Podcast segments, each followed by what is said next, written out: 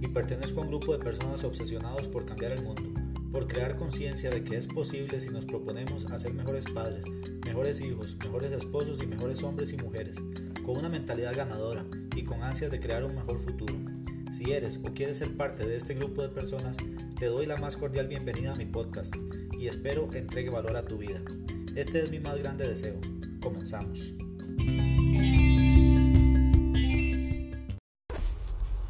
Hola, ¿qué tal? Sé que los tengo un poco abandonados y pido disculpas por eso. Hace tiempo no publico y de hecho ya hay gente que me ha preguntado que por qué hace tiempo no publico contenido para el podcast. Y bueno, la razón es porque estoy enfocado en crear contenido para Facebook y también tengo un buen de trabajo, entonces he estado un poco desconectado de, del podcast, pero hoy quiero hablarles acerca de los propósitos de año nuevo. Ahora que viene terminando el año y la gente, todos tienen propósitos, algunos tienen eh, ideas de que si se comen no sé cuántas uvas o que tienen que vestir cierta prenda eh, para tener éxito o que andan jalando maletas ahí por todo el vecindario, no sé, dándole la vuelta a la casa con una maleta. Y todas esas ideas extrañas que yo, o sea, no creo en eso porque no creo que una acción de un día vaya a afectar eh, el resto del año. Sí creo que una acción diaria afecta nuestros resultados, pero no una acción de un día. O sea, que yo con un día que haga algo no quiere decir que ya voy a tener resultados por el resto del año. No sé si me explico.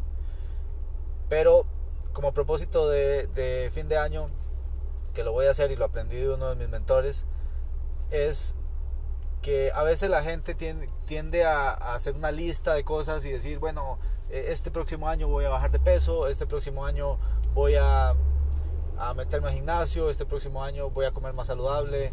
Eh, y ponen metas que tal vez no, no tienen, no son medibles. Simplemente voy a bajar de peso, pero no dice cuánto. Voy a meterme al gimnasio, pero no dice cuándo, ni, ni a cuál gimnasio, ni, o sea, nada más como es algo como abstracto. Y eso está bien porque le está diciendo al cerebro que va a hacer algo. Sin embargo, también le está diciendo al cerebro que más adelante. Los ticos tenemos una costumbre y es que a veces decimos, eh, juntémonos un rato, un tiempo, o, digamos con los amigos, les decimos, veámonos, hagamos algo, y entonces, sí, sí, ahí nos ponemos de acuerdo. Y eso provoca que nunca se reúnan, que nunca se pongan de acuerdo, porque ese después nos ponemos de acuerdo o ahí vemos es para decir no tengo tiempo, no, no quiero o, no. Y yo tengo, soy de la costumbre de que cuando, cuando yo puedo y quiero, normalmente con mis amigos me dicen, eh, vámonos, vamos por un café. Yo les digo, sí, ¿cuándo? Tal fecha, ok, eh, de una vez la parto en mi agenda. Y la parto y digo, ok, ese día está para, para, para este evento. Y no digo ahí más adelante. Entonces, ¿qué pasa? Que cuando, cuando definimos esto y decimos, ok, eh, quiero el próximo año comer más saludable, pero no digo ni cuándo voy a empezar, ni, ni, ni qué hacer. Y la gente espera el primero de enero, ¿no? Espera el primero de enero porque dice, ok, nuevo año, nueva vida y voy a empezar el primero de enero. Y ¿por qué no empezar hoy? O sea, hoy, hoy que es 19 de diciembre, estoy grabando este episodio el 19 de diciembre, ¿por qué no empezar hoy? Hay que esperar, no, vamos a esperar a que termine el año, no, o sea, podemos empezar hoy a comer más saludable. Sí, vienen las fiestas de fin de año y en las fiestas, en las posadas, como les digan, eh, en, tu país, normalmente se come más, hay, hay un montón de comida, hay comida de sobra y comemos más, hay, hay queques, bueno, pasteles, de todo y tendemos a excedernos. Pero ¿por qué no? Si empezamos ahora, podemos tomar control para cuando vengan las fiestas y decimos, ok, ya sé que tengo que comer más saludable, entonces no me voy a abusar y empezamos por ahí.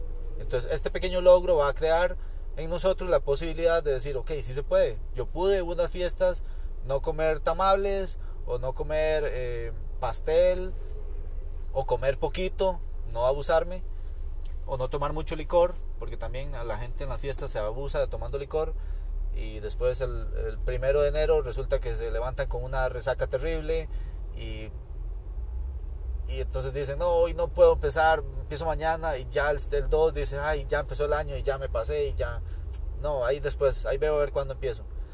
Y tendemos a postergar todos estos propósitos y metas de año nuevo. Eh, lo, que, lo que les propongo es que, que se pongan una meta a corto plazo, una meta a mediano plazo y una meta a largo plazo. No un montón de metas, sino una sola meta. ¿Cómo podemos hacerlo? Bueno, definimos, bueno, una meta a corto plazo va a ser el próximo mes. ¿Qué voy a hacer en este mes que viene? O sea, no, no empezar el 1 de enero, sino de hoy al próximo 19 de diciembre. ¿Qué, qué voy a hacer? Voy a hacer eh, algún cambio pequeño.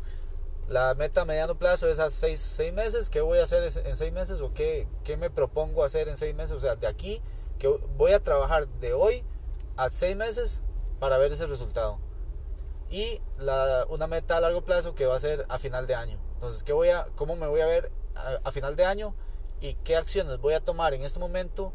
O sea, ¿qué, ¿qué, acciones voy a tomar para la meta a corto plazo que me va a llevar a lograr la meta a largo plazo? Para que el próximo año ya yo sea una persona diferente, tenga cambios en mi vida y, y genere contenido o, o agregue valor a personas y pueda servir más no, no importa la meta que tengas, tal vez tu meta es eh, meditar, entonces, bueno, empieza meditando hoy y tal vez la meta va a ser meditar dos horas a final de año. Esa va a ser la meta, pero no vas a empezar a meditar dos horas hoy, vas a empezar a meditar hoy a corto plazo, 20 minutos, a seis meses ya vas a estar en una hora y media y a final de año vas a estar vas a haber superado la meta de dos horas meditación.